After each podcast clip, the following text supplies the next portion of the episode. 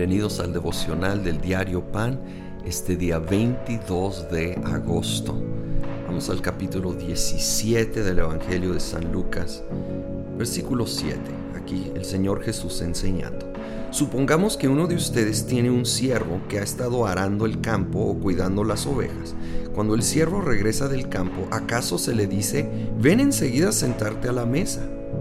¿No se le dirá más bien, prepárame la comida y cámbiate la ropa para atenderme mientras yo ceno? Después tú podrás cenar. ¿Acaso se le darían las gracias al siervo por haber hecho lo que se le mandó? Así también ustedes, cuando hayan hecho todo lo que se les ha mandado, deben decir, somos siervos inútiles. No hemos hecho más que cumplir con nuestro deber. Y esto va tan en contra la cultura de merecedores. Y obvio hay un balance en pasajes donde sabemos que somos amados por nuestro Señor. Pero nunca perder de vista que es el Señor y nosotros los siervos. Y nosotros debemos de tener una actitud de gratitud de servicio y reconocer que si nos toca servir en algo pesado y largo, es solo hacer nuestro deber por todo lo que Él ha hecho y dado por nosotros y no ponernos en una actitud de merecedor.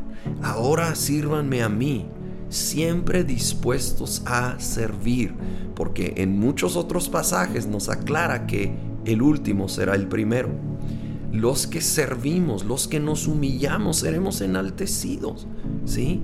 Y Él sí nos va a bendecir, pero está buscando esa disposición y corazón y actitud de servicio y de gratitud. De hecho, de eso se trata eh, la clara lección del siguiente pasaje, donde Jesús sana a diez leprosos.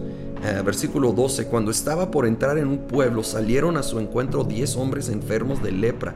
Como se habían quedado a cierta distancia, gritaron, Jesús, Maestro, ten compasión de nosotros. Al verlos les dijo, vayan a presentarse a los sacerdotes. Resultó que, mientras iban de camino, quedaron limpios. Uno de ellos, al verse ya sano, regresó alabando a Dios a grandes voces cayó rostro en tierra a los pies de Jesús y le dio las gracias, no obstante que era samaritano. ¿Acaso no quedaron limpios los diez? preguntó Jesús. ¿Dónde están los otros nueve? ¿Dónde están los otros nueve? ¿Dónde están todos aquellos que han sido bendecidos por el Señor en alguna expresión y que se han acostumbrado a ello? Y han seguido por su camino en vez de detenerse e ir no solo a dar gracias, pero a rendirse a los pies del Señor Jesús. El único que lo hizo, irónicamente, era un samaritano, uno que era doblemente rechazado, porque había sido rechazado por ser leproso y por su nacionalidad. A veces son los que menos aceptación han recibido, que son más agradecidos. Tenemos que cuidarnos mucho de no caer en esta actitud de ser merecedores, sino reconocer que todo lo bueno que tengo o soy es un regalo de la gracia de Dios.